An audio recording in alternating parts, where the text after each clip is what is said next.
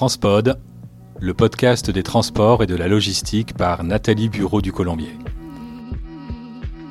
Bonjour, bienvenue sur Transpod l'Hebdo, 5 minutes pour tout savoir sur l'actu de la semaine du 12 au 18 février 2024. Enfin, un capitaine à la barre du ministère des Transports français. Le Premier ministre Gabriel Attal a enfin constitué son équipage. Le maire de Dunkerque, Patrice Vergriette, succède à Clément Beaune. L'élu, qui a mis en place la gratuité des bus à Dunkerque, fait des services express régionaux métropolitains sa priorité. Hervé Berville a été confirmé comme secrétaire d'État à la mer, un poste qu'il occupe depuis juillet 2022, avec un portefeuille élargi à la biodiversité. 16, 22, 27. Non, ce ne sont pas les chiffres du loto, mais les journées à éviter dans les ports français en février. La Fédération nationale euh, CGT des ports et docks hausse le ton en appelant à une opération port mort de 24 heures durant ces trois jours. Elle refuse de se voir appliquer le régime de droit commun issu de la réforme des retraites et réclame dans les ports des investissements créant de la main-d'œuvre docker. Ce mouvement fait suite à trois jours de perturbations les 5, 7 et 9 février. Ce ne sont pas les grèves qui vont permettre au port français de redresser la barre en 2024. Marseille Fosse a vu en 2023 son trafic chuter de 6,5%. Aropa Port a perdu 4,5% de ses volumes également. La chute est encore plus forte à Dunkerque avec un recul de 10%. Au nord comme au sud, les ports accusent le coup également. La baisse dans les ports espagnols se situe à 3,3% en 2023 et celle d'Anvers Bruges et de Rotterdam de 5%. Le port de Tanger-Med navigue à contre-courant euh, dans ce marasme avec une hausse de plus de 13% de son trafic conteneur avec, tenez-vous bien, 8,6 millions de VP. Hausse également pour le port marocain de 21% de ses flux de voitures neuves. Bimodal, opérateur de transport combiné qui exploite trois fois par semaine un train entre Rennes et Lille, acceptera les citernes à compter du mois d'avril prochain. Philippe Tabarot, sénateur des Alpes-Maritimes, déposera ce mardi 13 février une proposition de loi pour renforcer la sûreté dans les transports. Elle sera examinée en séance publique au Sénat. Le texte prévoit de renforcer les prérogatives des services internes de sécurité, la SUGE pour la SNCF et le GPSR pour la RATP.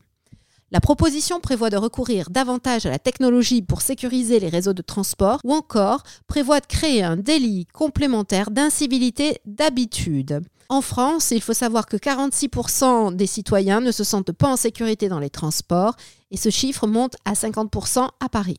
Le 8 février dernier, l'administration Biden a annoncé 1,5 milliard de dollars pour soutenir financièrement la fabrication américaine de véhicules de transport en commun. Il est prévu de remplacer la flotte vieillissante en finançant notamment des bus zéro émission pour créer des emplois sur le sol américain. Au pays où l'automobile est reine, cette enveloppe au service des transports collectifs a pour ambition de réduire les embouteillages, de diminuer la pollution atmosphérique, créer des emplois, tout en améliorant la fiabilité des systèmes de transport en commun.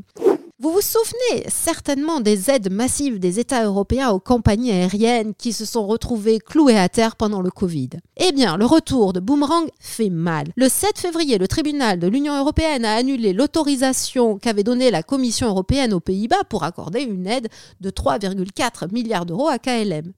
Même si ces aides ont depuis été remboursées, la compagnie irlandaise à bas prix estime que ce soutien a perturbé le marché, euh, la concurrence, et elle réclame la réparation euh, des dommages. En attendant, il faut savoir que Ryanair a été condamné le 12 décembre par le tribunal d'Aix-en-Provence pour non-respect des droits des passagers et notamment les nombreux retards euh, de ses vols. Une procédure engagée par UFC Que Choisir?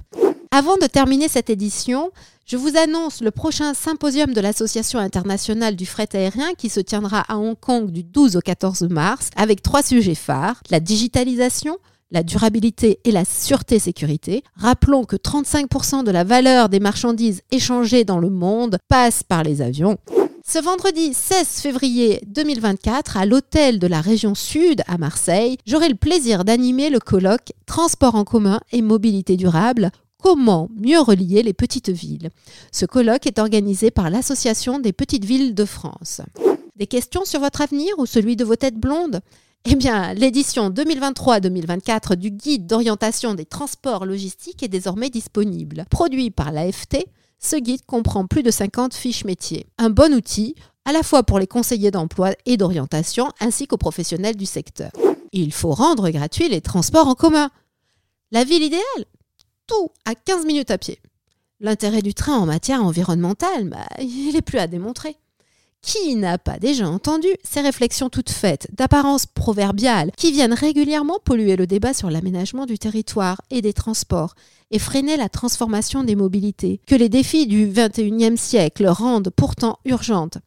André Boto, expert des questions de mobilité, déconstruit ces idées reçues qui ont euh, parfois la vie dure. Il propose des solutions pragmatiques et rapides à mettre en œuvre pour une meilleure politique des transports en France, avec notamment le développement du covoiturage, des parkings relais, des voies réservées pour les cars express et une meilleure articulation des réseaux ferrés et routiers. L'ouvrage d'André Boto, 40 idées reçues sur les transports et pourquoi elles nous empêchent d'avancer, vient tout juste de paraître aux éditions Erol. Voilà, bah, c'est la fin de notre édition de Transpod l'hebdo.